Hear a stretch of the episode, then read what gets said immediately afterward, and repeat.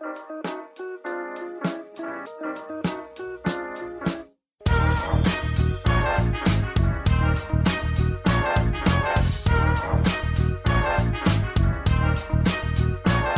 und herzlich willkommen, wir sind die Fotologen. Mein Name ist Thomas Jones und in Rating grüße ich wie immer den Falk Frasser. Hallo Falk. Hello, good morning, Mr. Jones. Guten Tag Falk, herzlich willkommen zu der einen Woche äh, im Jahr, wo in Deutschland 35 Grad sind und wir beiden versuchen uns irgendwie der Hitze zu entziehen ähm, auf diversen Wegen und es nicht schaffen, so wie wir beide schwitzend hier vor unserem Mikrofon sitzen. Wir haben schon das Bild ausgemacht. Ja, wir haben das Bild ausgemacht, es ist sonst zu heiß, wenn wir uns sehen.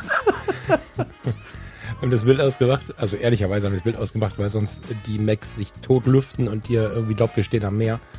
Ist halt geil, ne? Ich habe die ganze Woche ähm, halt äh, im Büro, also ich war halt, ich, das Büro ist unterm Dach, zu Hause ist zu Hause, zu Hause sind irgendwie 23 Grad, wenn draußen 33 sind, perfekt.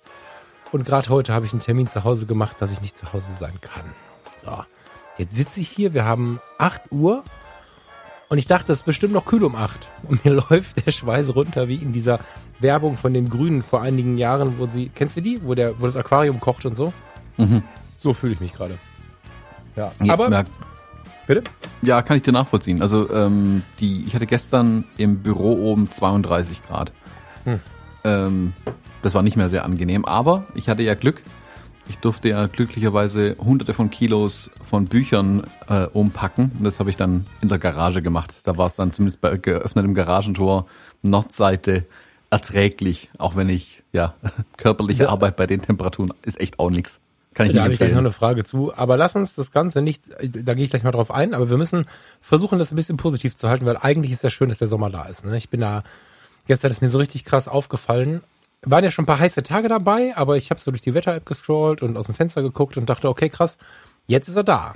Jetzt haben wir erstmal Sommer und haben auch erstmal nach den ganzen Jam ein bisschen Zeit, uns irgendwie ähm, mal wieder draußen aufzuhalten und so weiter. Ich, also heute Abend zum Beispiel freue ich mich auf, auf einen netten Grillabend äh, mit Freunden äh, bei äh, erfrischendem Hitzegewitter. Also ich finde das schön. Ich freue mich darauf.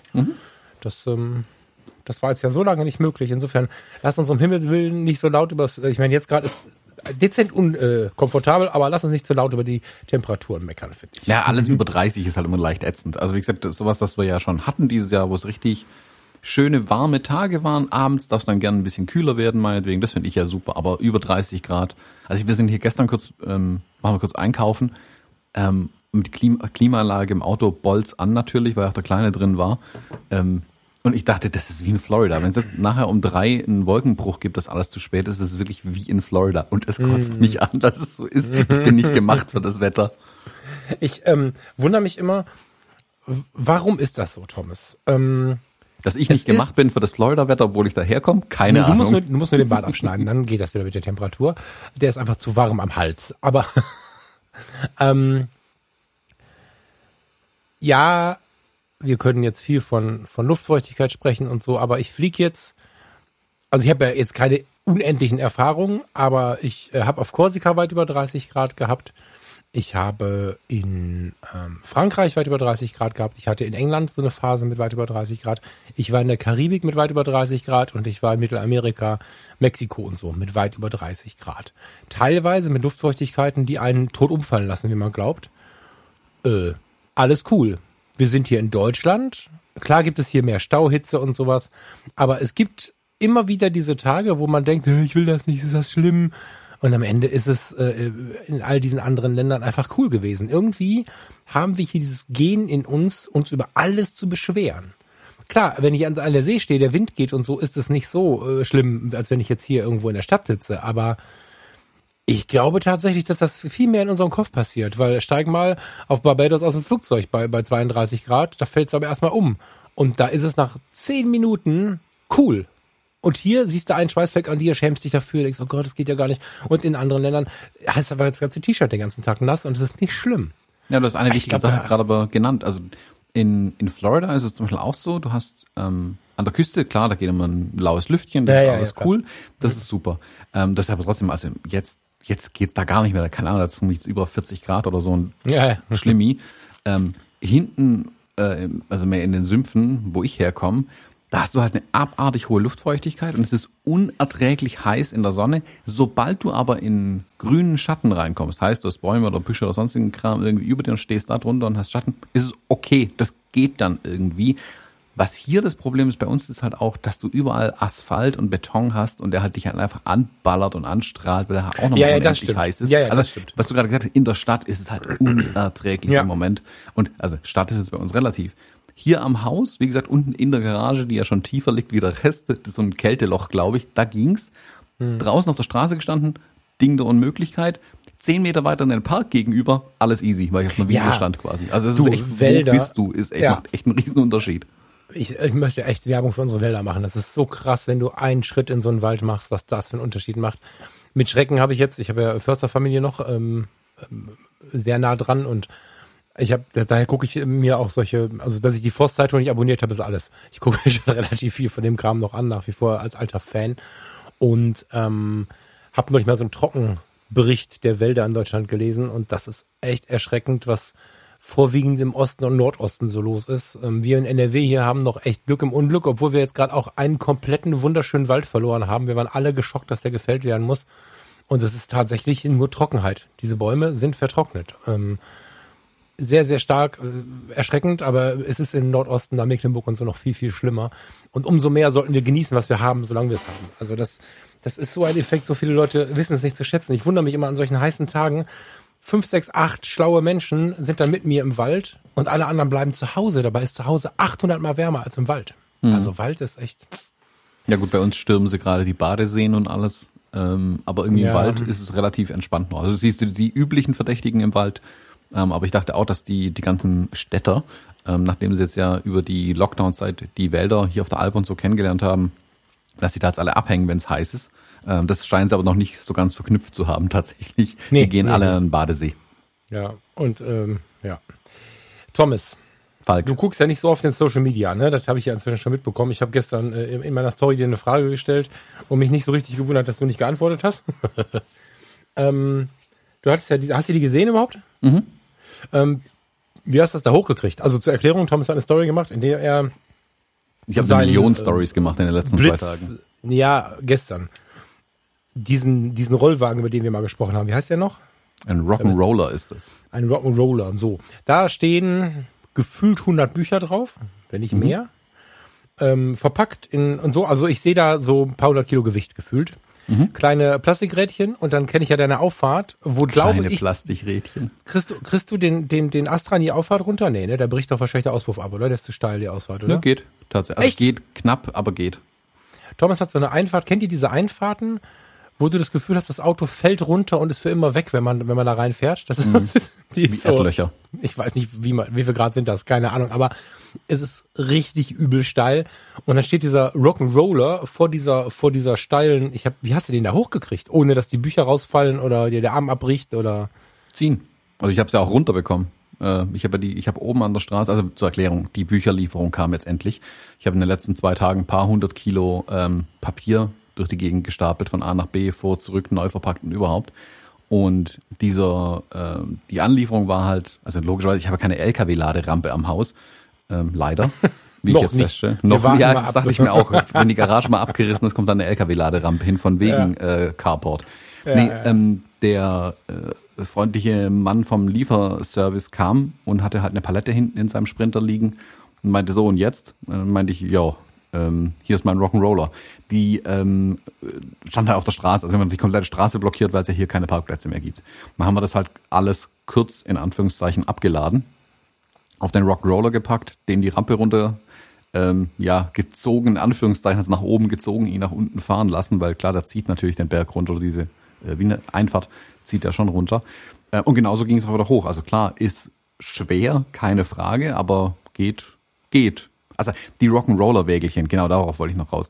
Plastikrädchen trifft's nicht. A, kostet das Ding, keine Ahnung, 300 Euro oder so, 200, 300 Euro, irgendwie echt teures Teil.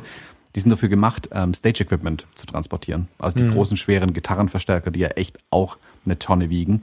Ähm, das Ding ist ja auch hier Längen ausziehbar. Hast du nicht gesehen? Eins der besten Stück Equipment, die ich gekauft habe in meiner Fotolaufbahn. Ähm, und dafür ist es jetzt perfekt. Also hier zahlt sich das gerade nochmal richtig aus, das Ding, weil damit sich der Kram echt gut transportieren lässt. Okay, cool. Aber- also das sah für mich aus wie eine unlösbare Aufgabe. Nö, ist halt, ja, also du bist halt fertig danach, aber also zwei Meter Rampe zu überbrücken und danach willst du eigentlich erstmal an den Badesee fahren. ich denke, im Wald, was denn jetzt? Oder im Wald. Äh, aber geht, also ja, ist, ist schwer, klar. Also jetzt wird's nachher nochmal spannend. Jetzt, ähm, irgendwann, nachher müsste mal DHL hier aufschlagen, so der Postversand Gott will, ähm, und wieder eine Ladung abholen. Ähm, dann muss ich es noch äh, zwei Ladungen hochfahren, mal gucken, ob es dann mal schief geht. Aber bis jetzt ging alles gut. Wie läuft das jetzt? Also das sind ja jetzt irgendwie, ich weiß, weiß nicht, was war da, was war da drauf auf dem, auf dem Wagen? Kannst du das schätzen, wie viele Bücher? Ähm, ja, kann ich ziemlich genau schätzen. Das waren auf dem Wagen vermutlich knapp unter 100 Stück. Krass. Und jetzt kommt ja ein paar Mal, mit, um jeweils knapp 100 Stück abzuholen. Das hast du aber angemeldet, oder? Also nö, nö, ich hab, ähm, was man auf dem Bild nicht sieht, ist hinter dem Rock'n'Roller stehen nochmal gepackte 100, hunderte Stück Bücher. Naja, eben, aber wenn, wenn der jetzt kommt mit seinem Wagen, dann sagst du ja nicht, übrigens, ich habe hier ein Päckchen für dich und stellst ihm den Rock'n'Roller dahin mit 200 Paketen, sondern der, also der weiß das ja vorher, wie viel da kommt, oder? Ja, ja, ich muss ja, ich muss ja jede Lieferung oder Abholung anmelden bei Ja, das meine ich. ähm, Okay. DHL, genau, ja. Und jetzt weiß er ja auch, wo er es abholen muss. Klar, beim ersten Mal hat er auch traurig geguckt, aber theoretisch muss es der sogar unten aus der Garage abholen. Ähm, Echt? Ich, ja. Wie? Nö, es ist halt Geschäftskunden. Du, das sind meine Geschäftsräume, meine Garage.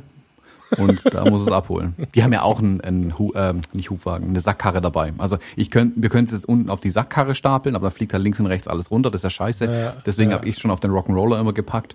Ähm, und nochmal einen zweiten Satz, den ich einfach kurz dann, also leerer Wagen wieder runter, wieder vollpacken, nochmal hochfahren. Das geht am einfachsten, weil da kannst da kannst nur der Rock'n'Roller hat da vorne und hinten so einen Bügel dran, damit ähm, die Sachen fixiert sind. Und da ähm, fallen deswegen auch die Bücher nicht runter, wenn ich da hochfahre. Das geht dadurch, also wenn ich gerade hochfahre. Ähm, und dann kriegt man das relativ easy da reingeladen. Aber klar, das sind halt mal kurz, ja, so um die 200 Kilo, die der jetzt jedes Mal holt. Und als Trinkgeld kriegt er immer ein Buch, oder was? Das hat er schon bekommen. Echt? Nee. Das ist Ja, weil er gefragt hat, was ist denn das, um Gottes Willen, meine ich ein Buch? Ob er eins haben will, meint er, ja klar, gern. Und jetzt hat er ein Buch. was ist denn das, um Gottes Willen? ja, Ja, es sieht schon ein bisschen wild aus, weil ich sitze halt in der Garage auf so einer Bierbank, äh, Biergarten, Biertischgarnitur, so heißt. Auf so einer Ja. Biertischgarnitur mit einem äh, Drucker, mit meinem Laptop, Ja. ähm, einer, ein paar Flaschen Wasser, eine Tonne Taschentücher wegen Heuschnupfen. Äh, und hinter mir stapeln sich irgendwie tausend Kartons, rechts von mir stapeln sich tausend Kartons. Äh, und dann stehen noch die Winterreifen und ein Fahrrad und anderer Kram. Das sieht halt aus, als wäre ich keine Ahnung was. Ähm, gestern kam eine Passantin vorbeigelaufen und meint, ob ich hier einen Online-Handel mache. Da hab ich mich so umgedreht. Stimmt, das sieht ein bisschen so aus. Weil das Amazon ja hat der- auch mal in der der- Garage angefangen. Alle großen Ja. Unternehmen haben in der Garage angefangen. Ich kenne das von eBay tatsächlich, dass da viele Leute, also das ist jetzt locker, warte mal, wann war denn das? 2003, genau. Ähm, ich hatte ähm, eine Freundin in, in Parchim bei Schwerin, ähm, ist heute ganz gut in Kontakt nach Parchim und da gab's Nachbarn und gar nicht so wenige, die einen eBay-Handel aufgemacht haben. Und die hatten alle irgendwo eine Garage oder, oder einen Kellerraum und hatten da dann die Pakete gestapelt. Daher kennen die Fahrer das wahrscheinlich. Ach nee, das war eine Passantin, ne? Sagst du. Mhm. Ah ja. Naja, so sah das zumindest immer aus. Ich weiß nicht, ob es heute noch so ist, aber ja. Ja, ja, es sieht, Ich also finde es das sehr gut, wenn die Leute sich für sowas äh, interessieren, kann ich ja gut leiden. Ich hatte im, ähm, im Elektroladen hatte ich immer mal einen UPS-Fahrer, der kam und äh, die sind ja irgendwie gechillter als alle anderen. Ich weiß nicht, warum das so ist. Die sind irgendwie alle, keine Ahnung. Also wir konnten uns darauf einigen, dass ich, wenn ich sehe, dass er mit dem Wagen vorfährt, ihm schnell einen Kaffee durchziehe. So, ne? Weil, und, dann, und dann hat er sich immer für irgendwas interessiert. Der kam halt rein und hat dann diese Abholung, die dann einen Kaffee lang gedauert hat, hat er dafür genutzt, sich über irgendwas zu informieren. Und dann habe ich ihm Satellitenanlagen erklärt, was das mit dem DVB-T und warum das jetzt DVB-T 2 heißt, auf sich hat und keine Ahnung. So, das war super spannend, weil der Typ irgendwie äh, mir danach irgendwann erzählte, dass er das überall bei Kunden macht, wo er eine Minute Zeit hat, dass er sich erklären lässt, äh, womit die so arbeiten. Da finde ich total schlau, weil so kriegst du mal Allgemeinwissen, weißt du? Das ist, das fand ich geil. Das ist das, was ich auch immer sage mit Fotografieren. Du kommst so viel rum, du lernst Ja, genau. so viele Ja. interessante Sachen eigentlich kennen und dann Ja. ein bisschen mit den Leuten quatschen, Interesse zeigen, du kommst ins Gespräch, hast eine Ja. viel bessere Beziehung zu den Leuten und alle denken sich, boah, der war interessiert. Ähm, Genau. Jo, Tag besser. Also hier auch so, also die Fahrer hier sind ja an sich ähm, auch dufte. Wie gesagt, der, der DHL-Fahrer ist jetzt neu. Ich glaube, der hat die Woche angefangen, jetzt direkt äh, das volle losgezogen mit mir. ähm, Ist das denn DHL oder im Auftrag von? das glaube DHL direkt, tatsächlich. Ah. Weil wir haben ja jetzt hier nur die DHL Sprinter von 1999, die irgendwo verkauft worden sind, wo das abgekratzt ist alles. Und dann ist da irgendwo so ein im Auftrag von ein Zettel in der Scheibe.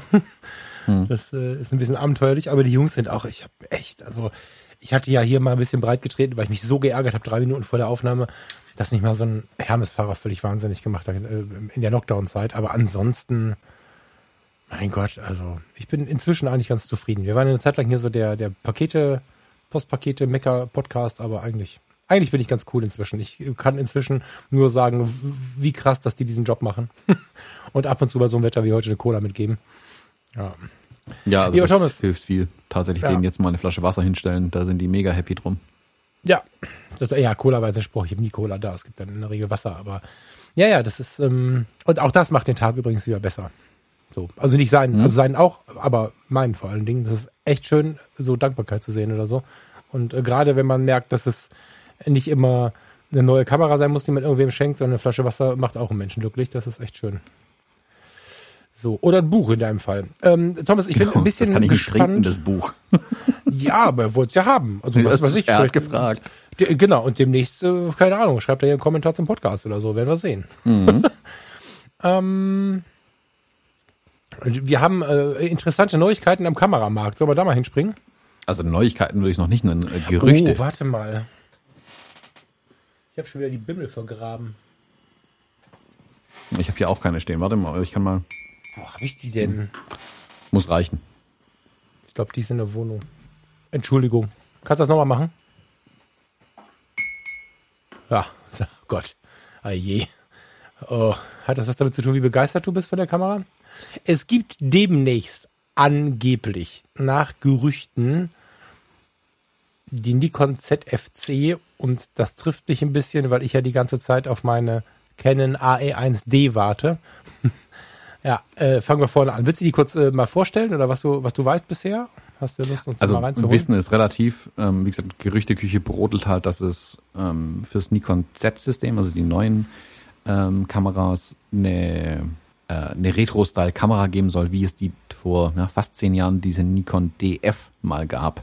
Also wer sich erinnert, Nikon hat mittendrin völlig aus dem Nichts heraus diese Nikon DF gebracht. Die sah wirklich aus wie eine alte F von Nikon, aber eben ja, voll, voll digital. Also nicht genauso, aber sehr ähnlich. Also sehr retro Schön interpretiert, ja, ja, ja. Genau, ich fand die super. Ich fand die super, super ja. schön. Ähm, was ich aber auch von Besitzerinnen und Besitzern gehört habe, war, dass es nicht hundertprozentig zu Ende gedacht war an manchen Stellen. Also mhm. so gut gemeint, nicht komplett fertig gedacht. Da hätte man noch mehr machen können. Also ähm, dass man noch mehr frei belegen kann, dass man es halt ein bisschen mehr anpassen kann. Also da wäre wär noch, war noch Luft nach oben bei der Kamera. Und dann kam nie ein Nachfolger, leider Gottes. Und ich dachte eigentlich auch, dass Nikon das dann begraben hat und ähm, im Moment vielleicht die Kohle zusammenhalten muss äh, und nicht sich noch nicht solche Späße erlauben kann, ähm, wo du die Umsatzzahlen wieder nicht so genau weißt oder nicht so genau vorhersehen kannst. Ist ganz interessant, weil ich hatte ja letzte Woche den äh, Fuji JPEG Rezepte Workshop. Da habe ich mich mit einem von den Teilnehmern auch über Nikon unterhalten. Da ging es auch um solche Sachen, dass er halt auch von äh, Analogzeiten noch von Nikon kam. Ähm, und da hatte ich auch kurz an die DF denken müssen. Und ja, jetzt diese Woche scheinbar hat Nikon das gehört. Haha. ähm, auf jeden Fall geht es im Moment das Gerücht rum, auch mit einem Bild von einem Teil der Topplate, wenn ich es richtig verstanden habe, nicht mal alles, mhm. ähm, dass es fürs Z-System auch so eine Retro-Style-Kamera geben soll. Aber ähm, im Moment wird gemunkelt, dass es eine APS-C ist. Ähm, es gibt mhm. ja die Z50, die ist auch APS-C. Bringt mich jetzt nicht um, bin ich ehrlich. Ähm, ich finde es bei dem, bei dem Z-Bayonet, äh, genauso wie bei Canon mit dem RF-Bayonet, aber finde ich das ein bisschen schade, weil dann die Objektive halt riesengroß sind, weil das Bayonet ja jetzt mittlerweile so groß ist. Äh, und dann so einen Mini-Sensor reinstecken, aber halt riesige Objektive dran haben, ist irgendwie albern. Ähm, also kannst dann den größten Vorteil von einer APS-C-Kamera, finde ich, fast nicht ausspielen, weil die Objektive halt groß bleiben. Das finde ich so ein bisschen eine verpasste Chance. Der kleine Sensor wäre mir an sich ja egal. Ähm, aber ja, da bietet sich das Ganze sie munkeln, so Sie munkeln halt dadurch, dass äh, es um 999 Dollar geht. Kauft genau, ist eine Preisersparnis. Genau, nee. Rechnen Sie damit, dass es, ähm, also was heißt rechnen Sie damit, ne? Also man redet im Netz, das ist ja jetzt immer so eine Sache, ne? Äh, also ich finde die, die Idee nicht weit hergeholt, äh, dann zu sagen, wahrscheinlich ist es der erste Wurf und äh, ist es noch Platz nach oben für die, für die Vollformat-Variante. Weil du ja ähm, andersrum gesehen, wenn du eine Vollformatsensor reinpackst und hast wie auf dem Foto, wobei das Foto, was, was ich jetzt vor mir habe, ist äh, die originale Nikon FG, ähm, das 50 mm 1.8, was früher ja bei diesen Nikons und auch bei der AE1, die war ja im Prinzip gleiche Bauserie, also das Parallelmodell, da war es halt so, dass du die ähm, 50 1.8 drauf hattest und die waren ja klein. Das waren ja relativ kleine Objektive und ähm, das wäre eine richtig fette Chance. Ich meine, schade, wir reden gleich nochmal ein bisschen über Kaufpreise von Kameras und Low Budget und so. Dann wird sie wahrscheinlich wieder teuer. Ich denke, wenn es eine Vollformatversion geben wird, dann sind wir bei 1500 Euro und mehr. Wahrscheinlich eher mehr. Aber ich feiere es total, weil ich mir vorstellen kann, dass dieser mutige Schritt Nikon den Hintern retten könnte. Wenn sie ansatzweise so hübsch wird, wie das, was wir hier an, an, an Teilen der, der, der, wie heißt das, Deckplatte? Wie nennt sich das Ding? Oberplatte? Also mhm. das, der Oberseite der Kamera diese Fotos, also ich möchte sie äh, fast schon anzweifeln. Mein Inneres hat gesagt, da hat jemand eine alte Kamera fotografiert. Wenn sie das machen, dann sieht sie wirklich aus wie eine aus den, aus den 80er, 70er, 80er Jahren. Ähm, Finde ich noch mal intensiv retromäßiger als jede Fuji, die ich kenne. Ähm, dadurch, dass Fuji aber so breit der Markt ist, weiß ich nicht, ob sie mit dem APS-C so sehr reinknallen. Aber wenn sie dann einen Vollformater bringen, der so aussieht, dann verkaufe ich alles. Dann gehe ich zu Nikon. das finde ich Wahnsinn. Das ist, ähm, Canon, Nikon tun sich ja immer schon nix und ich bin ja mit Nikon gestartet und dann zu Canon gewechselt, einfach nur, weil das Angebot gerade besser war. Mm, ich kann beide gut leiden. Ich habe ehrlich gesagt Nikon inzwischen vom Radar verloren. Ich habe die Befürchtung gehabt, dass sie es nicht schaffen. Aber mit einer ZF ohne C, boah, das könnte, das könnte nochmal. Also die Leute sind ja immer mehr irgendwarum. Also ich weiß gar nicht, was es ist, Thomas. Ähm, das, das Design der Fujis ist ja auch, man spricht immer von so einem Retro-Design, aber inzwischen kann man ja fast davon sprechen, dass es gar keine Mode ist. Also eine Zeit lang hieß es ja, dass Sachen, die Retro und Vintage sind, irgendwie in Mode sind. Inzwischen kann man ja sagen, dass es sich irgendwie so sowas ist wie ein manifestierendes Ding.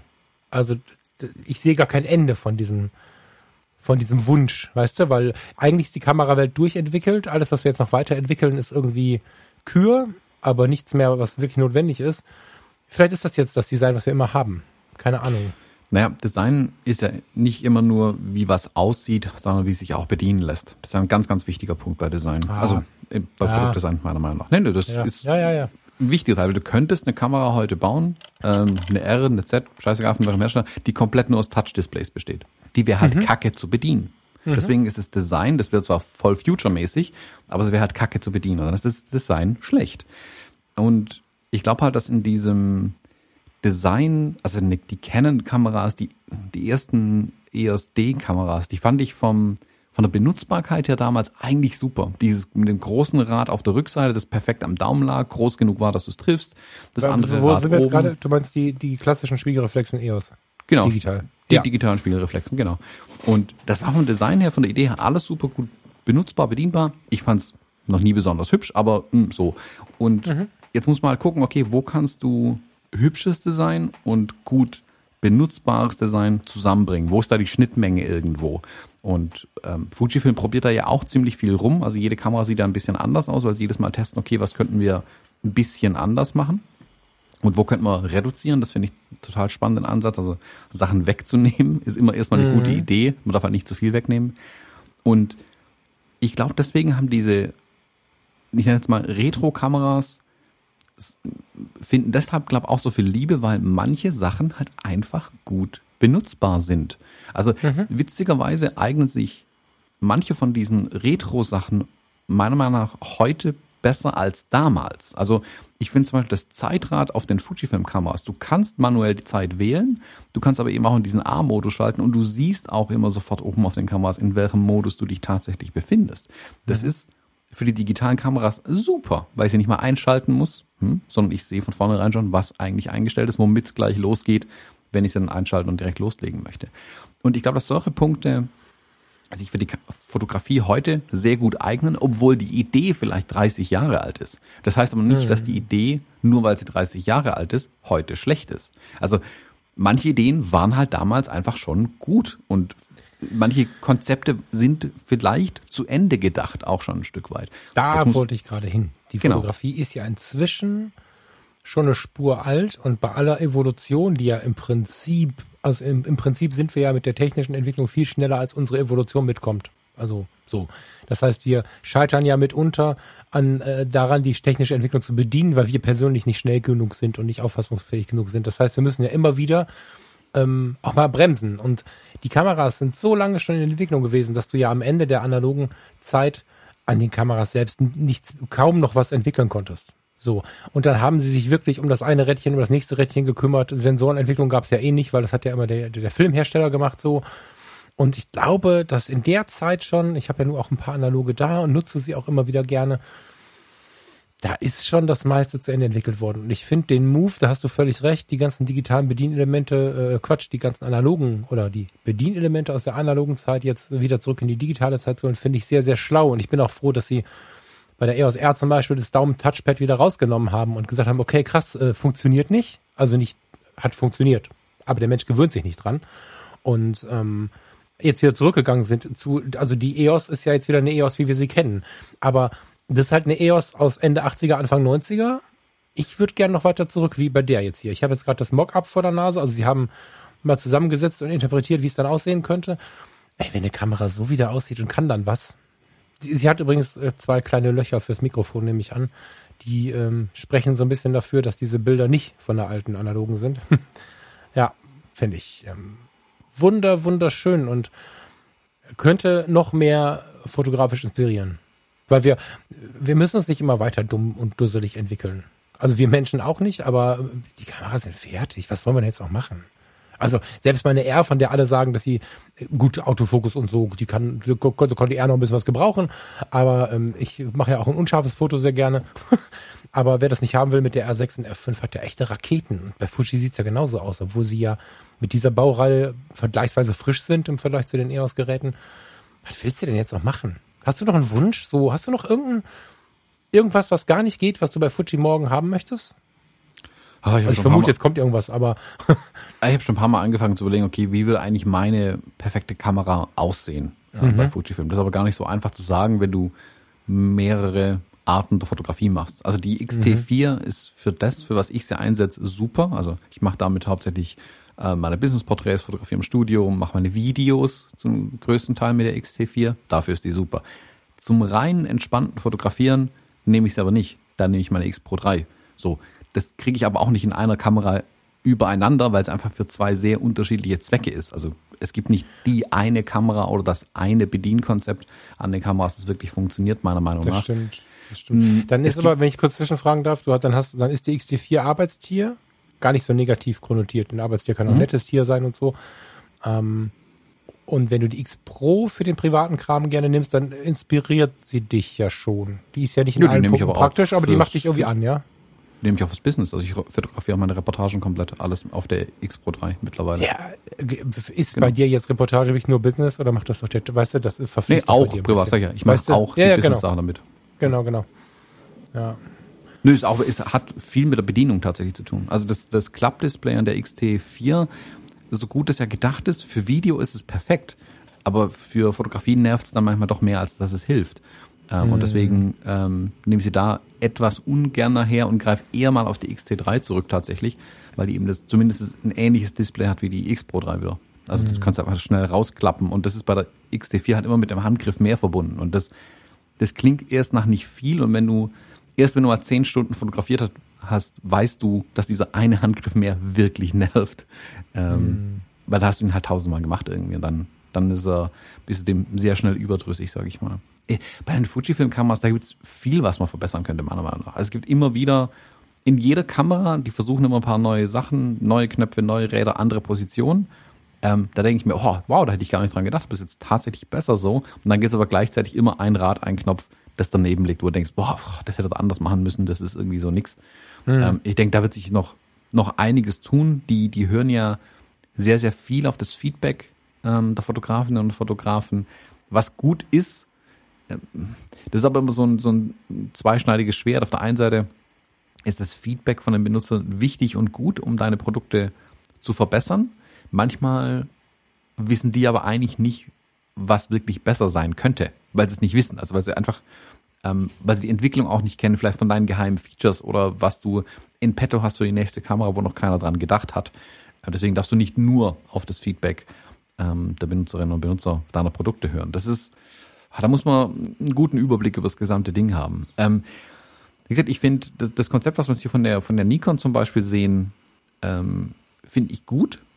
Es hat aber das Gleiche drin, was ich an allen meinen Fuji-Kameras so ein bisschen bemängel mittlerweile, oder was ist bemängel, was ich nicht mehr so gut finde, wie ich es anfangs mal fand, äh, dieses Belichtungskorrekturrad auf der ganz rechten Seite oben. Also wo du zwischen, mhm. also wo du einfach drei Blenden hoch und runter die Belichtung korrigieren kannst oder, und so sind alle meine Kameras eingestellt, in diesen C-Modus bringen kannst, dann kann ich es vorne frei mit einem der äh, kleinen Räder quasi steuern. Bei der Canon kenne ich das halt anders, ne? Kurz den Auslöser antippen und dann hinten mit dem Rad agieren. Sehe ich denn, ich kann mich nicht erinnern, ich ist ja nicht so, als dass ich nicht zwei Fujis hatte, ne? Aber sehe ich im Display, während ich fotografiere, wenn ich oben am Rad drehe, wohin ich drehe? Oder muss ich Klar. immer oben drauf gucken? Nee, du siehst es. Du siehst die Belichtungskorrektur, die Belichtungswaage, was sonst die Belichtungswaage ist, wenn du manuell fotografieren musst, genau. Dann die siehst du dann trotzdem, wenn du auch mit der Belichtungskorrektur arbeitest. Das wäre nicht das Problem. Aber das, das, Problem an dem Rad ist, also du kannst damit auch vor und zurück drehen, keine Frage. Ich bleib halt bei fast allen Kameras immer mal wieder auszusehen dran hängen und verdrehst dann mhm. die eine oder andere Richtung. Das passiert mir mit den kleinen Rädern vorne und hinten nicht. Ja, ist allerdings, ist das nicht auch einfach eine Gewöhnungssache? Weil guck mal, wenn, wenn, wenn jetzt eine neue Kamera rauskommen würde und dieser Move, den alle kann, kann, kennen, mein Gott, Kanoniers, alle Canon-Fotografen kennen, dass du erst kurz auf den Auslöser tippen musst, um dann das Rad zu drehen, um die Korrektur zu machen. Da haben wir uns alle einfach daran gewöhnt, seit 8000 Jahren, dass es so ist. Wenn das jetzt ein neuer Move wäre, wird doch sich jeder aufregen, oder? Wie siehst du das? Erst ja, tippen, dann drehen, ist er Nee, das Schöne ist ja, ich kann bei den, äh, bei den Fujis drehen, ohne zu tippen auch. Also ich kann die Belichtung ja jederzeit korrigieren. Ich, äh, also nutzt du einfach vorne ein Rad, wie ich bei der Canon dann zum Beispiel die Blende verstellen würde, wobei es mache ich mit dem Daumen. Aber du weißt, was ich meine. Du hast ja vorne noch so ein, so ein genau. Zeigefingerrad. Das nutzt genau. du dann. Genau, das nehme ich da dafür her. Und wie gesagt, das wäre ja, also wenn du komplett manuell fotografierst, kein Problem. Wenn du das Rad verwendest und es gewohnt bist, auch kein Problem. Ich für mich habe halt diesen C-Modus für mich entdeckt, weil ich halt dann auf allen Kameras vorne äh, diese Belichtungskorrektur habe. Spätestens jetzt mit der GFX noch wichtiger, weil dieses Zeitkorrekturrad oben ja nicht hat. Ähm, mhm. Da habe ich es nur vorne auf dem kleinen Rädchen quasi. Und ja, eigentlich super, aber jetzt nervt es mich umso mehr an allen anderen Kameras. Und das verstecken sie ja schon mehr und mehr und bauen es kleiner, mehr in den Body rein, machen es schwergängiger. Ähm, aber trotzdem, ist, ich bleib hin und wieder einfach dran hängen. Also ich habe jetzt gerade die XE4 hier in der Hand. Das ist ganz klein und wenn du dann oben dann noch diese Daumenauflage reingeschoben hast, dann kommst du eigentlich fast gar nicht mehr hin. Ähm, was an sich gut ist, aber dann könnte man es auch einfach weglassen. Also das wäre zum Beispiel ein Rad, also die XE4 hat ja schon sehr reduziertes äh, Benutzerinterface, sag ich mal. Ähm, mhm. also Hardware-Benutzerinterface. Das hätte ich zum Beispiel auch noch weggelassen. Das, dann wäre es noch ein Stück besser geworden, in meinen Augen. Aber das ist genau der Punkt.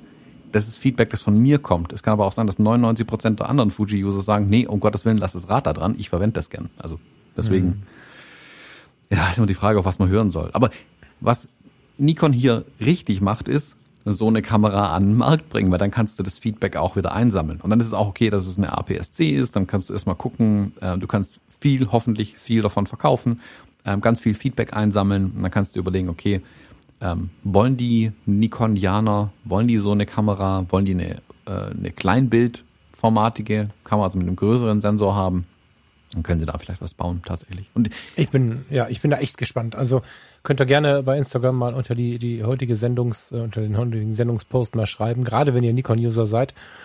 Ich persönlich vermisse Nikon ja so ein bisschen an der Seite von Canon. Äh, die sind ja da, ne? Ich will jetzt nicht totreden, aber was ich fühle, höre ich auch immer wieder von Nikon-Usern oder leider dann sogar auch ehemaligen Nikon-Usern. Ich kann die, jetzt kommt wieder so, so ein Frasser, ne? Ich kann die Z-Modelle echt nicht spüren, so. Also, ähm, während ich äh, beim R-System begeistert bin, dass sie es geschafft haben, selbst mit den ersten schon in diesem EOS-Style zu bleiben, ohne sich weit weg zu bewegen. So, die nimmst du in die Hand und du bist da, wo du immer schon warst. Die Z, es gibt Leute, die sagen, sie finden sie voll geil. Klar, sie hat Fans, aber ganz viele sagen, oh, das ist jetzt aber nicht mehr wie die Nikon D850. Und natürlich ist Fortschritt nicht, dass es so bleibt, wie es ist. Ne? Das ist ähm, schon klar, aber ich sehe die, ich weiß nicht, ich nehme die in die Hand, die Z-Dinger und, und siehst du, ich sag schon Z-Dinger, das sagt ja schon alles aus. Ich krieg zu denen null Connection und ähm, ich vermisse das so ein bisschen. Ich hätte mich gefreut oder ich würde mich freuen, wenn sie es jetzt schaffen, äh, wieder mit voll ins Rennen einzusteigen. Das wäre richtig geil. Und wenn sie es über so einen Move machen, Hammer. Hm. Ja, würde ich denen gönnen. Weil, weil Nikon ist halt so eine, ja, ist das eine altehrwürdige Marke, das ist wieder so ein großer Satz, ne? Aber sie gehören halt dazu irgendwie. Ja, sie gehören dazu. Ja, mehr Player am Markt sind immer gut. Also wie gesagt, das ist ja nicht schlecht, wenn es nochmal einen Hersteller mehr gibt, der die Entwicklung auch treibt ähm, von manchen Dingen und neue Konzepte bringt auch. Also das wäre ja schön. Und, und vielleicht bekomme ich ja dann auch meine AE1D. Genau, genau. Wenn, wenn Nikon jetzt auch in diesen Retro-Style einsteigt, dann wird er halt auch Canon irgendwie erkennen, okay, wir haben ja eigentlich auch so alte Kisten mal gebaut. Ähm, lass uns doch auch so eine auflegen. Super. Haben die Canon-User, die mit, e, äh, mit RF oder EF-Objektiven, was auch immer dann kommen, können dann eine AE1D kaufen, zum Beispiel, oder A1D, wie auch immer. Also wäre ja schön, weißt, wenn der Markt dadurch ähm, befeuert wird, auch von zweiten Herstellern dann jetzt mit Nikon. Ja. Ich kann mir nicht vorstellen, dass, dass, ähm, dass das nicht schon einer oder zwölf Leute vorgeschlagen haben. Ich kann, also es ist nicht möglich, dass Falk Frasser diese Idee hatte als einziger. Unmöglich. Das muss in den Entwicklungsabteilungen schon diskutiert worden sein wenn man sich den Erfolg der AE1 anschaut, äh, ähnlich wie bei Nikon jetzt, der, der, der, ich weiß gar nicht, wie die Modelle dann hießen, weißt du das? War das auch Z? Nee, wie, keine Ahnung, F oder so? F hieß die, glaube ich, ne? Mhm. F und FE und so, genau. Ähm, dann, dann muss doch da irgendwer schon auf die Idee gekommen sein. Das ist, ähm, naja. Jedenfalls, ähm, auf die Idee gekommen. Gespannt, ich glaube, da gibt schon ein paar so Fotoliebhaber bei Canon, bei Nikon, die sagen, hey, wir müssen unbedingt in dem alten Style Kameras bauen, aber leider sind es nicht die gleichen Leute, die es auch entscheiden. Das ist ja, oftmals ja. das Problem. Naja, ich meine, wir können ja mit einem mit einem Move rechnen. Ne? Ich weiß noch genau, ich bin ja aus dem Grund schon mal von Canon weggegangen, ne? von und bin zu Olympus. Da haben wir jetzt noch keinen Podcast gemacht. Das ist viele Jahre her. Warte mal, 2008 war das, glaube ich. Ja, ich bin nur kurz zu Olympus, aber ich habe äh, tatsächlich alles verkauft, weil die ähm, weil Canon zu dem Zeitpunkt sagte, in den Profikameras, Profis arbeiten nicht mit Automatiken. Und da gab es dann irgendwie eine Blendenautomatik, äh, eine Zeitautomatik, was man so hat und fertig. Und äh, Olympus brachte eine Kiste raus, ähm, die E3 oder E1, ich weiß nicht mehr genau. Äh, Profisegment, leider Micro Four Thirds, das habe ich dann da gelernt, dass ich das nicht so schön finde ähm, die aber, obwohl Einordnung ins Profisystem und, und viel auch äh, im Modebereich genutzt, zu der Zeit zumindest, ähm, die hatte aber so Spielereien dabei. Die hatte so ein, so ein Miniaturland-Filter äh, ähm, eingebaut. Das war quasi so die ersten, die ersten äh, digitalen Filter, die so drin waren. Und die waren echt nett. Und äh, Olympus hat gesagt, ja, der Profi braucht das vielleicht nicht. Äh, liebe Nikon, liebe Canon und so, die haben das alle ein bisschen rausgeschrien mit ihren, mit ihren professionellen und semi-professionellen Modellen. Aber es ist quasi uncool, sowas zu haben. Und Olympus hat halt eine Werbung damit gemacht, äh, dass du halt, äh, egal wie viel Profi du bist, am Abend gerne mal ein Spielchen spielst. Und das fand ich so geil, dass ich dann zu denen gewechselt bin. Dummerweise konnten die vom Sensor her noch gar nichts. Also ISO, ich glaube 1250 oder so, hatte das Bild gefühlt acht Klötze und keine Originalfarbe mehr. Ich habe es dann wieder gelassen irgendwie relativ schnell, aber der Move war halt geil und ähm, da war Canon ja noch sehr strikt ähm, in dieser Einrichtung unterwegs und ich kann mir vorstellen, dass sie langsam merken, dass ein bisschen Spielkind im Manne dann äh, in jedem Bereich funktioniert. Auch oder vielleicht sogar gerade bei den Profis. Aber diese ganzen Unterteilungen sind ja eh nur noch Marketing. Ich meine, wie viele Leute Hobbyfotografen, und das ist nicht despektierlich gemeint, sondern es ist ganz toll, Hobbyfotograf zu sein. Ich bezeichne mich in, in, in Teilen auch so. Ähm, wie viele Hobbyisten fotografieren mit fettesten Profikameras und wie viele Profis fotografieren mit Kameras, die eigentlich gar nicht für das Segment gedacht sind. Siehe Fujifilm, die waren ja nicht als Profikameras geplant. Deswegen sind die ersten Serien auch so ein bisschen schneller defekt gewesen, als äh, man das so erwartet hätte, wenn sie in der Hochzeitssaison mitgespielt sind, spielt haben, weil Fuji mit diesem riesigen Erfolg gar nicht gerechnet hat. Das waren ja eigentlich Customer-Kameras. Und jetzt inzwischen, widersprich mir, wenn du es anders siehst, aber jetzt inzwischen haben sie, glaube ich, verstanden und, und arbeiten auch so, als dass dann die Leute voll professionell mit den Kameras rumlaufen. Aber dieses ganze Einge Einsortiere macht wenig Sinn, weil ich habe neulich einen Hochzeitsfotografen gesehen, geile Fotos, äh, geile Webseite, geile Ergebnisse mit einer Canon Spiegelreflex. Ich kenne die nicht mehr so gut, aber ich schätze so ein 800 Euro Modell, 700 Euro Modell. Warum nicht? Und ähm, dadurch sind diese ganzen Eingruppierungen ja auch gar nicht mehr so wichtig. Mhm. Und ich glaube, im Zuge dessen darf Canon sich gerne überlegen, in die teuren Modelle, nennen wir sie mal so, auch äh, ein bisschen Spielerei einzubauen. Vollformat. Ja. Ja, ich also, wenn ich den Entwicklungsabteilungen gerade einen Tipp geben müsste, wäre es bei allen wirklich in die Software zu investieren, weil ich glaube, das ist die größte Baustelle, die alle Kameras im Moment haben. Das ist durch die Bank weg, egal mit welchem Anwender du dich enthält, äh, unterhältst. Letzten Endes sind alle genervt davon, dass eine Kamera für ein paar tausend Euro, wie schwer es manchmal sein kann, die Bilder jetzt auf mein Telefon zu bekommen, wenn ich es mal schnell eben teilen möchte. Ähm, oder Einstellungen sichern, speichern, alles mögliche, wo du heute durch die Smartphones in Anführungszeichen verwöhnt bist, weil bei Android, mhm. bei iPhone, scheißegal, bei jedem, viele moderne Geräte haben einfach super Softwareanbindungen auch an unsere Smartphones, also sind vernetzt mit der Welt um sich rum. Kameras hinken da voll hinterher. Ist das, das so? Also bei Sony und Canon geht es aber mit einem Tipp. Sony habe ich jetzt keinen Überblick, aber weiß von Steffen, was er da treibt? Sony ist ganz okay, Canon ist nicht und? schlecht, die von Nikon ist ein bisschen Käse, weil es nicht so hundertprozentig durchdacht ist. Fuji ist eine Katastrophe, die Apps, echt? das muss man echt sagen. Ist die nicht besser geworden? Nee, nicht wirklich. Also ah, ein bisschen okay. besser, aber professionell damit arbeiten geht halt nicht. Und das ist halt der Anspruch, den ich an die Kameras habe. Ah. Ähm, und also ich war von der Canon-App völlig überrascht. Das also auch nicht hier mit 18 mal irgendwas an und ausmachen, im Menü rumsuchen. Ich mache die App auf, ich mache die Kamera an und ich bin verbunden.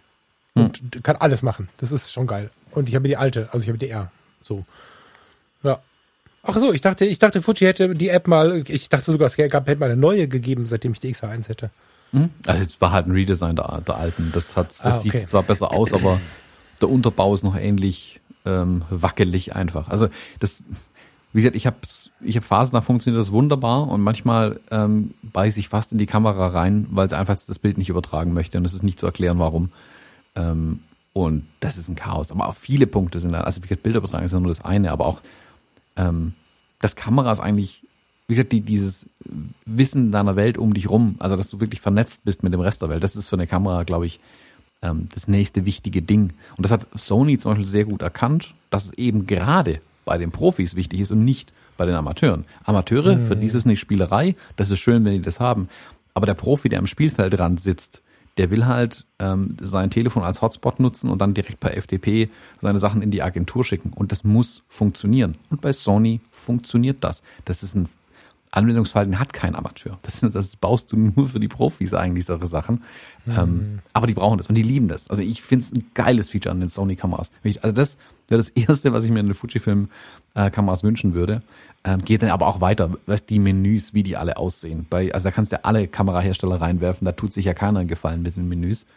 Ähm, das ist ja immer kompliziert, jeder flucht über die anderen und über die eigenen Menüs. Ähm, gut, gut sieht anders aus. Also in der heutigen Welt wird Software einfach anders designt, ganz anders aufgebaut und das ist da noch nicht angekommen. Deswegen, ich glaube, also ja, Retro-Style, schön und gut, macht eine Kamera von außen über die Knöpfe und so weiter bedienbarer, aber innen drin die Software und wie ich die bedienen kann. Ich glaube, das ist das, was die nächsten zehn Jahre wirklich ähm, das große Schlachtfeld ein Stück weit werden wird, weil sonst fürchte ich halt, dass irgendwann Google und Apple hergehen und sagen, hm, das bisschen Hardware außenrum und einen größeren Sensor, das kann unser Telefon.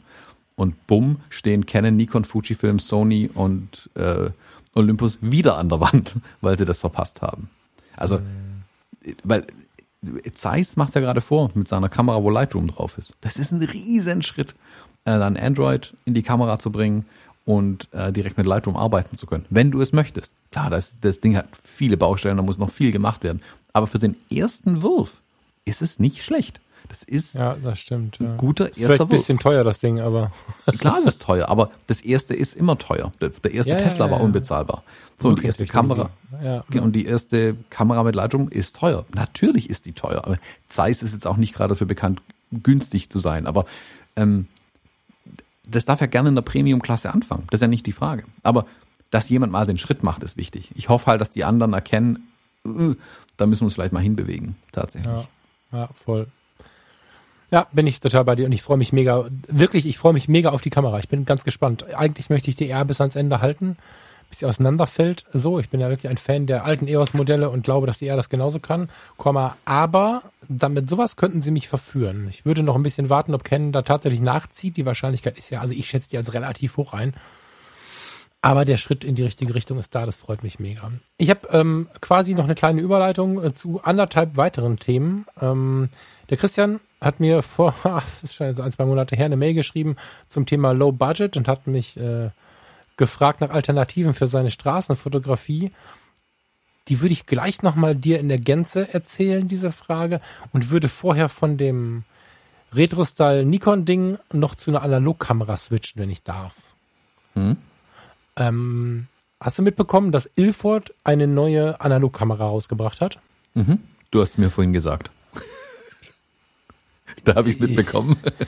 also ganz genau, frisch bei meinte, mir reingekommen. Das ist mir schon klar, dass du im Bilde bist, was ich dir erzählen möchte. Ich, ich meinte, ob du es im Leben mitbekommen hast, weil ich finde, dass die zu wenig beworben wird.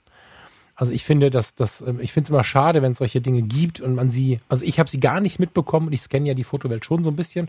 Ich rede ja hier und da über Fotografie und ähm, habe es tatsächlich suchen müssen. Ähm, ist schon ein bisschen her auch, aber ich habe es auch im Februar nicht mitbekommen. Mitte Februar kam die Ankündigung dazu. Inzwischen ist sie zu kaufen. Die Ilford Sprite 35.2. Eine Empfehlung für die, die mal bremsen wollen, sind ja vielleicht auch unsere Doppelhörer, die äh, bei Fotografie tut gut sich auch ein bisschen zu Hause fühlen. Eine Kamera, Retro-Style, mit der man mal richtig auf die Bremse treten kann. Wir beide machen ja für zwei Sachen Werbung. Immer wieder für Mach mal Smartphone-Fotografie. Und zwar nicht mit dem Porträtmodus, sondern mit dem normalen Smartphone ohne Porträtmodus und lernen mal wieder freistellen über den Hintergrund und so. Kurze Erklärung.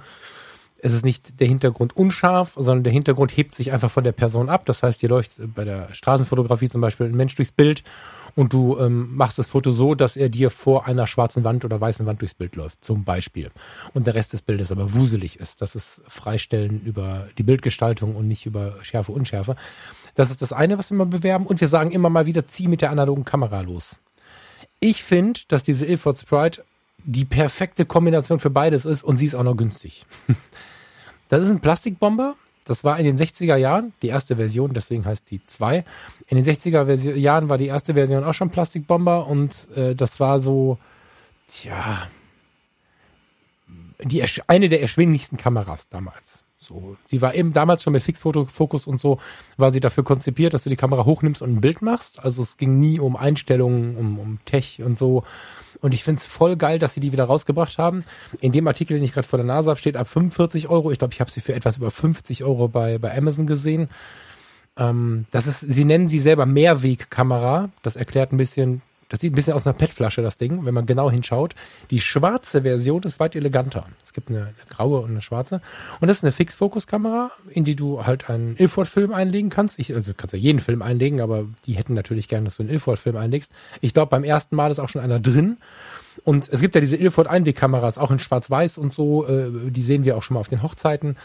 Ähm, das ist auch schon irgendwie nett, aber null nachhaltig.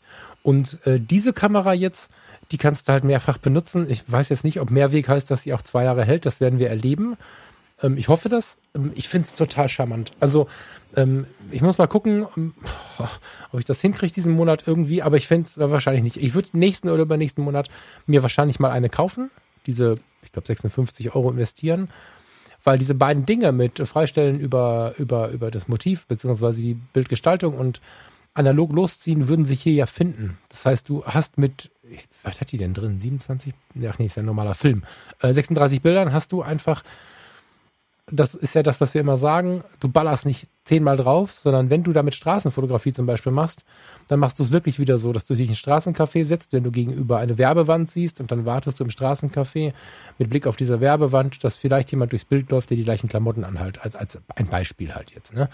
Und ähm, da musst du mit wirklich Bedacht fotografieren, hast aber so eine Plastikkiste in der Hand mit einer begrenzten Zahl von Filmen, äh, Fotos auf dem Film und musst dich wirklich wieder um Bildgestaltung kümmern und so und hast nachher also einen Retro-Style, den du wahrscheinlich besser nicht kriegen kannst, mit ein bisschen Korren, mit ein bisschen Unschärfe. Also Fixfokus heißt ja, dass alles ein bisschen scharf und alles ein bisschen unscharf ist.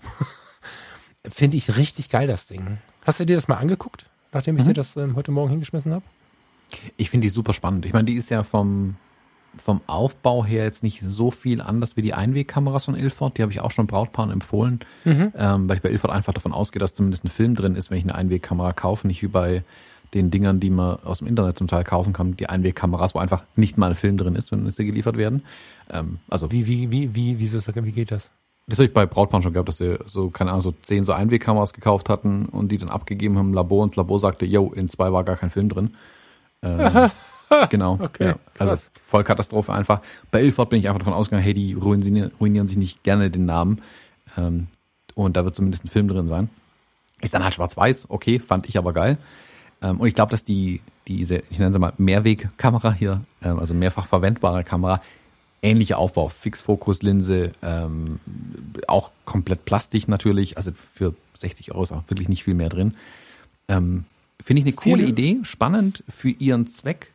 Also wie du gerade sagst, wirklich diese, wir sind nicht gehobene Street Photography nennen, aber man muss halt schon ein bisschen nachdenken da dabei. Du kannst es nicht irgendwo draufhalten und bekommst brutale Bilder dabei raus. Ähm, ich glaube, die richtet sich aber auch genau an solche Leute wie uns. Also wir wissen um die Limitierung, die die Kamera einfach hat, finden das geil, dass sie diese Limitierungen hat und machen dann entsprechende Dinge damit. Dafür ist es cool. Ich glaube es aber, dass die, wenn ein ich nenne es mal Enthusiast, der jetzt keine Ahnung hat und der jetzt bisher denkt, boah, ich höre immer wieder von dieser Analogfotografie, ich will das mal testen, ist da die Enttäuschung vielleicht ein bisschen vorprogrammiert. Was ich mir hier wirklich wünschen würde, und vielleicht bewegen wir uns ja dahin, dass andere Hersteller das jetzt auch erkennen, also wirklich wieder günstige Filmkameras zu bauen. Das, das muss nichts Besonderes sein, die dürfen gerne vollautomatisch laufen, aber jetzt nicht nur Fixfokus vielleicht, sondern einen leichten Autofokus schon drin haben oder sowas. Ähm, dass so ein, dass du nicht angewiesen bist auf eine, also wie ich ja nach dieser EOS 1V zum Beispiel nach wie vor äh, schiel, so, so ein altes Ding zu kaufen, wo du hoffen musst, dass die Mechanik noch eine Weile hält, sondern eine neu gebaute Kamera in analog, aber eben mit ein paar Features für die moderne Welt. Aber einfach, dass das Medium Film wieder reinkommt. Ich finde den Schritt von Ilford in dem Fall aber sehr, sehr gut, weil Ilford verkauft dadurch auch wieder mehr Film, was die Reise auf was auf jeden Fall ein Schritt auf dem Weg dahin ist, ähm, hier ein bisschen mehr Analogfotografie wieder reinzubekommen. Und ich, also ich weiß nicht, wie es bei dir ist, aber äh, ich finde, das Analoge wird lauter um mich rum. Also ich höre jetzt immer wieder Durchaus, analog, ja. analog, analog. Also ich finde, über die letzten Jahre ist es tatsächlich ein bisschen mehr geworden. Ähm, bin gespannt, was da noch passiert. Also ich finde, ich finde es ein coolen, cooles kleines Ding. Ähm, ich, vielleicht hole ich mir auch einfach mal eine, aber damit ich sagen kann, ich habe mal damit fotografiert und mal wieder einen Ilford Film verwendet, habe ich schon lange keinen mehr gekauft. Und ja, mal schauen, was das Ding dann kann. Ich sehe halt so ein bisschen, das ist wie mit meiner ähm, analogen Instax zum Beispiel. Ah, analoge Instax. Also die Instax, die wirklich nur den Film drin hat und nichts Digitales. Das ist schon okay, aber die, die Instax leiden massiv unter der schlechten Optik, die sie vorne drauf haben. Das könnte viel besser sein. Also schlechte Optik plus der kleine Film bei den Instax Minis ist zusammen halt so ein bisschen eine Spielerei. Meh. Und es gab ja schon Versuche hier für diese, Steffen hatte doch so eine, wo aussah wie eine Rolleiflex, sage ich mal, ganz grob vom Stil her, die schon ein bisschen besser war. Und es gibt ja viele Versuche mit einer etwas äh, größeren Blende dann schon zu Instaflex arbeiten. heißt glaube ich. Ja. Instaflex, genau. Und das sind schon die richtigen Schritte. Und sowas, sowas wie die Instaflex, das würde ich gerne mehr sehen. Da, da hätte ich richtig, richtig Spaß dran. Ähm, da bin ich ehrlich, da würde ich auch unvernünftig viel Geld dann reinhauen, vermutlich, weil ich da wirklich Bock drauf habe, irgendwie so analoge Sachen zu machen. Also ich lebe ja gerade zum Beispiel hier diesen analogen Lifestyle, hahaha, mit der XE4 ähm, und dem, was ich zu Hause fotografiere. Also ich habe da jetzt einfach, ich habe das Display hinten abgeschalten, ähm, ich habe die kleinstmögliche Speicherkarte drin, mache ein paar JPEGs und druck die dann auf meinem Instax aus. Das ist super, das macht richtig, richtig viel Spaß. Ja. Ja, ja, genau. Und ich, also diese, und diese gebremsten Sachen, es wird ja nicht weniger, sondern mehr. Also auch auf dem, auf der Frage hier, jetzt äh, kommen wir aus dem Lockdown raus und so. Äh, es gibt so viele Menschen, ich weiß nicht, wie oft ich diesen Satz jetzt gehört, ich habe den vor, liebe Grüße an, an, an meinen Freund, der hört ja immer zu, äh, der ihn zuerst gesagt hat, aber ähm, ich habe den jetzt ein paar Mal gehört, dass die Leute sagen, sie haben sich ähm, vor Corona ständig abgehängt gefühlt und mussten hinterherlaufen, was die Geschwindigkeit und so angeht. In Zahlen äh, ist das auch genau mein Ding. Und sie sagen, jetzt in Corona, jetzt bin ich endlich mal so mitgelaufen, jetzt rennen sie alle wieder los. Und ähm, ja, du bist nicht alleine damit, wir sind nicht alleine damit. Das ist vielleicht mal ein Shoutout an, an, an meinen Freund an der Stelle. Ähm, und gerade in dieser Zeit, in der der Stress, wir hätten eigentlich lernen sollen in, in diesen Lockdown-Zeiten, besonders im ersten, dass wir viel zu viel gerannt sind in den letzten Jahren. Und dadurch, dass aber so viele wieder losrennen, als wenn nichts gewesen wäre und in die gleichen Stressfallen rennen, glaube ich, dass dieses Thema äh, bewusster, langsamer, entspannter, total laut werden wird. Und wenn es nur für die, die auch losrennen, in der Freizeit quasi genutzt wird, um so ein, also dann kriegen wir doch wieder eine Work-Life-Balance, dann sind wir nicht bei ganzheitlich entspannt, sondern diese Leute brauchen dann Work-Life-Balance, aber in, auf der Live-Seite ist es halt echt was, was kommt. Ich habe jetzt auch ein paar junge Leute gesehen, ganz jung. Ich schätze nicht mal mehr einen Führerschein. Mit alten i1 und äh, diesem Nikon-Modell haben sich gegenseitig fotografiert und so. Das kommt gerade. Und ähm, vielleicht noch kurz zu diesem Ilford Sprite 35.2. In Schwarz habe ich sie gerade nochmal angeguckt, finde ich sie viel, viel schöner, richtig elegant.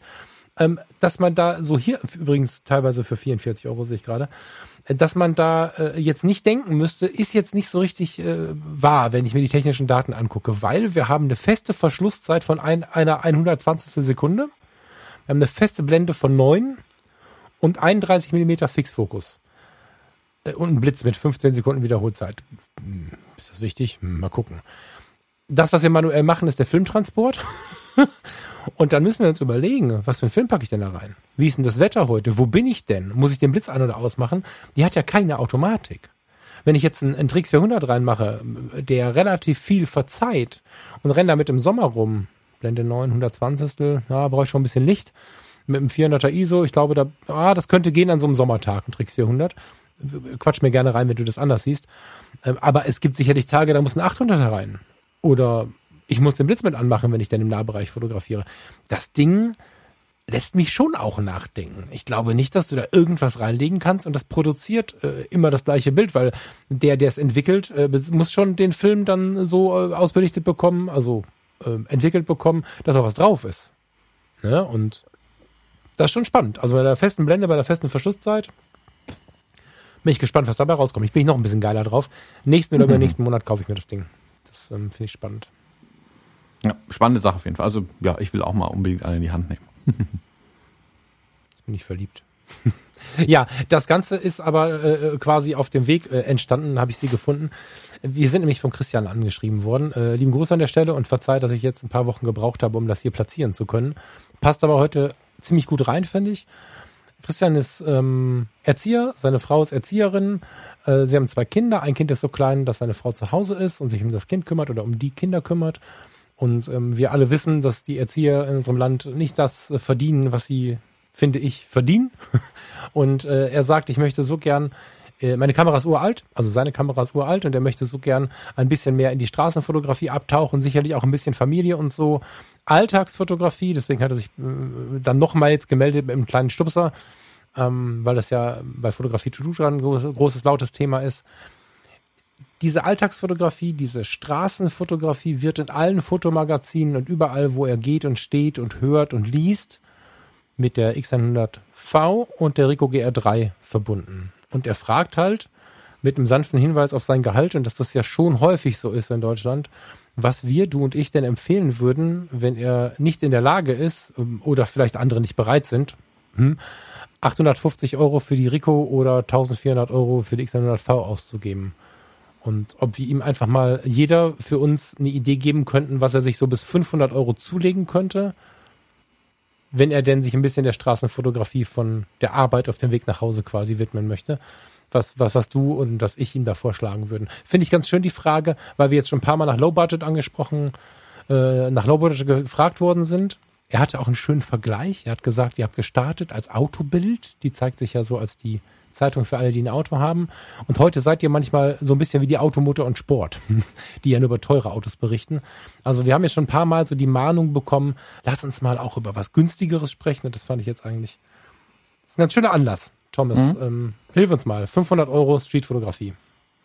Also ich glaube, den was ich jetzt in den letzten Wochen für mich festgestellt habe, ist, dass du mit 5 Euro relativ weit kommen kannst, tatsächlich. Mit 5? Genau, ähm, ich habe 5 Euro, so kostet diese Haylight-App äh, für mein iPhone. Ah. Und ich finde, mit ne, also es steht außer Frage, dass du mit dem iPhone gute Bilder machen kannst, mit einem, mit einem Smartphone, sagt man so, äh, gute Bilder machen kannst. Ähm, es mangelt halt der integrierten App meistens einfach daran, dass du Kontrolle über das Bild bekommst oder die dann, ich sag mal, fummelig zu bedienen ist. Wenn man sich aber mit entsprechenden äh, Dritthersteller-Apps ähm, hilft, da gibt's zuhauf. Also wir hatten hier mal diese I Love Film App besprochen. Haylight finde ich super. Dann gibt's diese Camera Pro heißt sie, glaube ich, auf dem iPhone. Ah, weiß ich gar nicht mehr. Also ich pack mal zwei, drei Links auch in die Show Notes rein. Das hat wir schon mal das Thema. Ähm, ich finde die Apps jedem das, also jeder muss halt gucken, was zu sich passt, was er braucht an, an, an Anspruch, was er hat. Sobald du aber ähm, in dieser Haylight-App zum Beispiel kann ich auf manuellen Fokus umschalten. Ich kann die Blende zudrehen, ich kann von vornherein äh, also schon ziemlich viel einstellen, was ich an der X100F auch machen würde, wie ich Street Photography mache. Ich habe diese circa 28 Millimeter äh, Kleinbild umgerechnet, die mein Smartphone hat und dann kann ich eigentlich loslegen. Das ist nicht, nicht nicht schlecht, das ist nicht albern, das ist nicht blöd, das ist eine Kamera, das ist eine gute Kamera. Wenn wir jetzt von Street reden, sind wir draußen, da haben wir meistens ausreichend Licht tagsüber für solche Aktionen auch. Dann kommt man da schon relativ weit. Ich finde es spannend. Und der große, große Vorteil, ähm, H-A-L-I-D-E, und du hast sie halt immer dabei, dein Smartphone. Du hast sie dabei. Das ist der größte Punkt, weil was ich halt bei vielen merke, ist, wenn sie sich eine irgendeine Kamera kaufen, ob es eine Rico, eine, eine Fuji, Canon, Nikon, völlig egal. Du musst, du musst einen extra Akku laden, du brauchst eine extra Speicherkarte, du musst die Kamera mitnehmen, dann kommst du von der Arbeit abends raus und hast irgendwie eine Stunde totzuschlagen und die Kamera liegt aber daheim. Da fährst du natürlich nicht erst heim, holst die Kamera, fährst du zurück in die Stadt, hast fünf Minuten und dann ist der Tag vorbei. Dein Smartphone hast du dabei. Und wirklich, ich habe das für mich ja total entdeckt in den letzten Wochen, mich wirklich zwar mein Telefon in die Hand zu nehmen, wenn ich irgendwo fünf Minuten zu überbrücken habe, aber eben damit zu fotografieren. Also die, die, die Kamera-Apps sind wirklich Front and Center bei mir mittlerweile und damit fotografiere ich ganz viel dann bei sowas. Wenn du eine richtige Kamera haben willst, um sowas zu machen, musst du halt ganz klar auf den Gebrauchtmarkt schielen. Neu kosten die Dinger halt, wie gesagt, eine Rico kostet 900, die, die Fuji kostet 1400, glaube ich. Ähm, du musst halt ein oder zwei Modelle sogar zurückspringen ähm, und eine X100T zum Beispiel, die dürfte in die Preisklasse ungefähr reinfallen schon. Ähm, bei Rico wäre es die GA1 und das sind wir wieder bei dem Thema, wo wir vorhin waren. Die Kameras sind eigentlich, also die sind ja nicht schlecht. Das waren ja damals auch mhm. neue Kameras, die tolle neue Features hatten. Ähm, mhm. Wenn die in einem guten Zustand ist, also dass es jetzt nicht schon kaputt ist, wenn du sie gebraucht kaufst, da muss man ein bisschen drauf achten. Aber hey, also bei der, bei der Rico oder bei der, bei der Fujifilm, das Objektiv, das drauf ist, ist das gleiche wie damals, wo sie verkauft wurde. Das fanden die wohl auch so gut, dass sie es verkauft haben. Ähm, Blende ein bisschen zu, geilen Schwarz-Weiß-Style rein und gib ihm. Also damit kannst du geile Bilder machen, keine Frage. Wenn du eine richtige Kamera haben willst, will ich zu einer von den beiden greifen. Einfach weil sie so super kompakt sind und in die Tasche passen. Wenn du, ein bisschen weiter denken willst, ist eine, eine Fuji XE2 äh, zum Beispiel vielleicht noch eine Alternative. Die XE3 dürfte, ja, dürfte jetzt im Preis fallen, wenn die XE4 da ist. Aber dann könntest du später auch mal ein Objektiv noch wechseln. Aber du brauchst dann noch mal ein extra Objektiv. Also wirst mit 500 Euro nicht ganz hinkommen, sehr wahrscheinlich. Hm. Äh, ich gestehe gerade äh, bei der Haylight-App noch zu hängen. Ähm, 13,49 im Jahr? Lass es 13,49 im Jahr sein, gebe ich denen gern. 43,99 für immer. Super.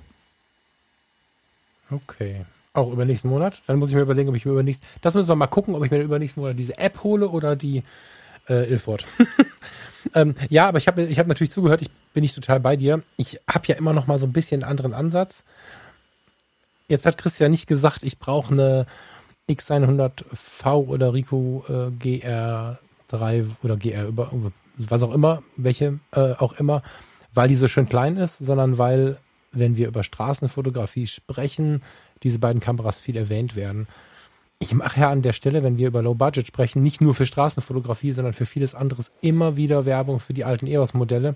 Und du kriegst, bevor jetzt die ersten abschalten, für 200 Euro eine Vollformatkamera.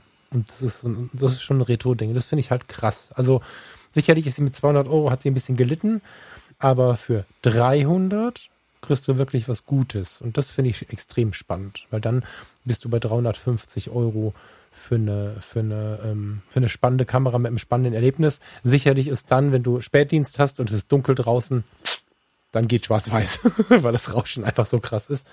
Aber das ähm, möchte ich immer noch mal ins Rennen werfen. Bei den ganzen Low-Budget-Fragen, dass du, dass du wirklich für ich habe es heute Morgen gesehen, bei 195 Euro für eine 5D geht's los. In der großen Bucht. Ähm, ich habe die erste 5D Mark II für knapp 300 gesehen. So, 350.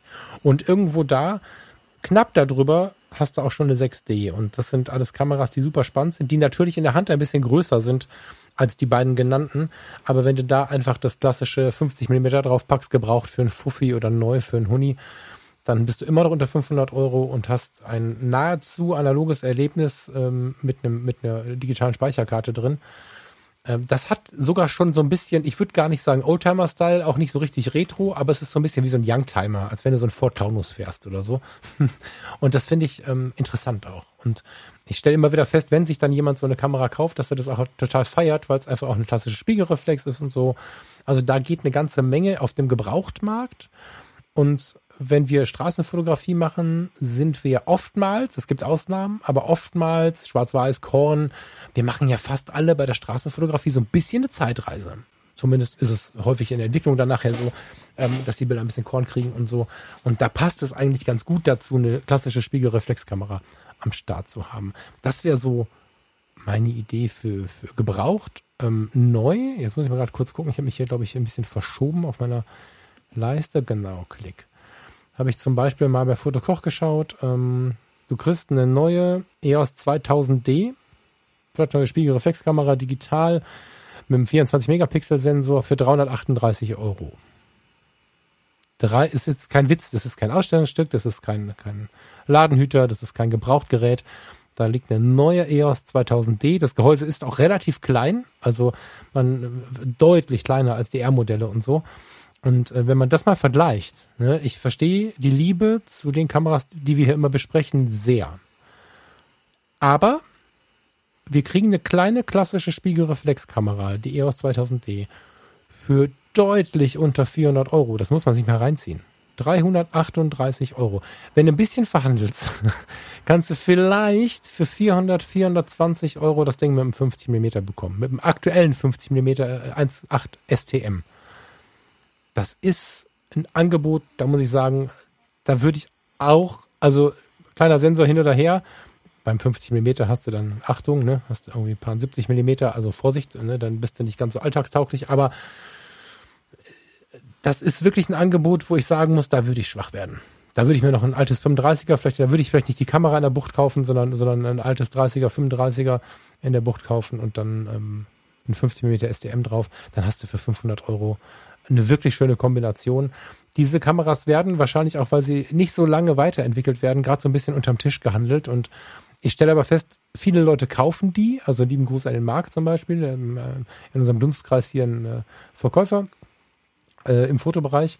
Viel davon geht, aber das ist halt nicht cool für YouTube und nicht cool für einen Podcast. Und ich bin ja schon länger so ein bisschen hier am Rumquengeln, dass ich äh, diese Bereiche ein bisschen mehr bedienen möchte, die halt nicht so abgedeckt sind.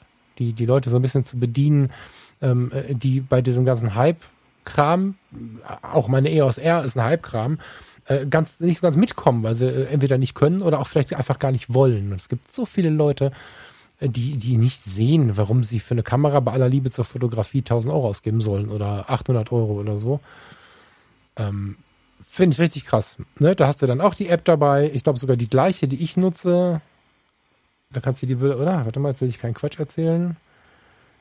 Die 1200 konnte das. Ah, guckt euch das. Doch, WLAN und NFC. Kreativfilter, automatische Motiverkennung. Gut, das ist bei den Konsumerkameras ja relativ normal. 9 Punkt Autofokus reicht dem normalen Menschen auch. Reihenaufnahmen, drei Bilder pro Sekunde. Naja, das ist halt keine Rakete, aber auch schon gar nicht schlecht für die Preisklasse. Full HD Videos, 30 Bilder pro Sekunde.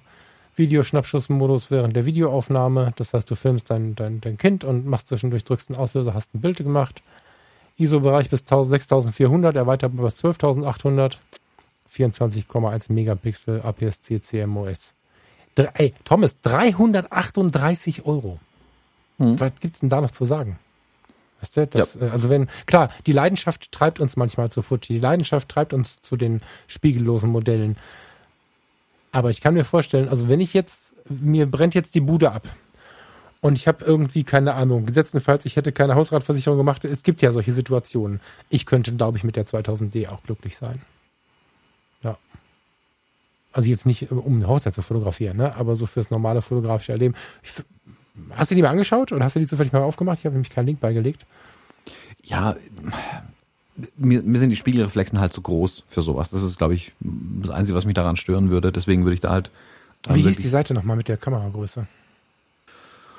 Camerasize.com, äh, keine Ahnung. Ähm, ja, genau. Also, wie gesagt, zu, zu, zu groß, zu klobig. Das ist so das einzige Problem, das ich, glaube ich, mit denen hätte. da, wie gesagt, in, in, ja, das ist eins. Von, von der Idee her bin ich voll bei dir. Also was am Ende rausfällt an Bildern, ähm, macht keinen Unterschied, ob jetzt da eine GA1 holst oder eine äh, EOS 2000D oder sowas. Hm. Ich gucke mal gerade, ob ich sie hier dabei habe. Das mache ich mal EOS 2000. Warum Spielst nicht? du dann nebenher im Internet rum? Ja, aber es geht nicht. Warum geht das nicht? Haben sie das nur coole Kameras oder was ist da los? Hä? Da werden dann die neueren vielleicht sein. Die ist doch neu. Ich bin nicht im Gebrauchtmarkt, die ist neu. Das ist ja das, warum ich hier gerade so rumschwärme und so ausgerastet bin. Die ist vielleicht neu. 4000D. Ist die so günstig? Ach, was heißt neu? Ist die 4000D die neue? Ach, guck mal. Es gibt schon eine 4000D, siehst du? So, die 4000D ist so groß wie die R. Die R ist, wie wir festgestellt haben, nicht größer als die ähm, als die XT4 und als die XH1. Okay, also wenn es eine 4000D gibt, ist zu vermuten, dass die 2000D nicht mehr die neueste ist. Dann lass ich mal gucken, wo die 4000D steht.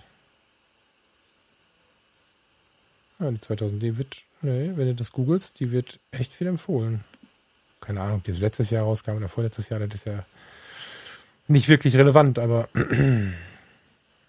ah, finde ich jetzt so schnell nicht. Ähm, aber neue Kamera, weit unter 400 Euro, finde ich krass.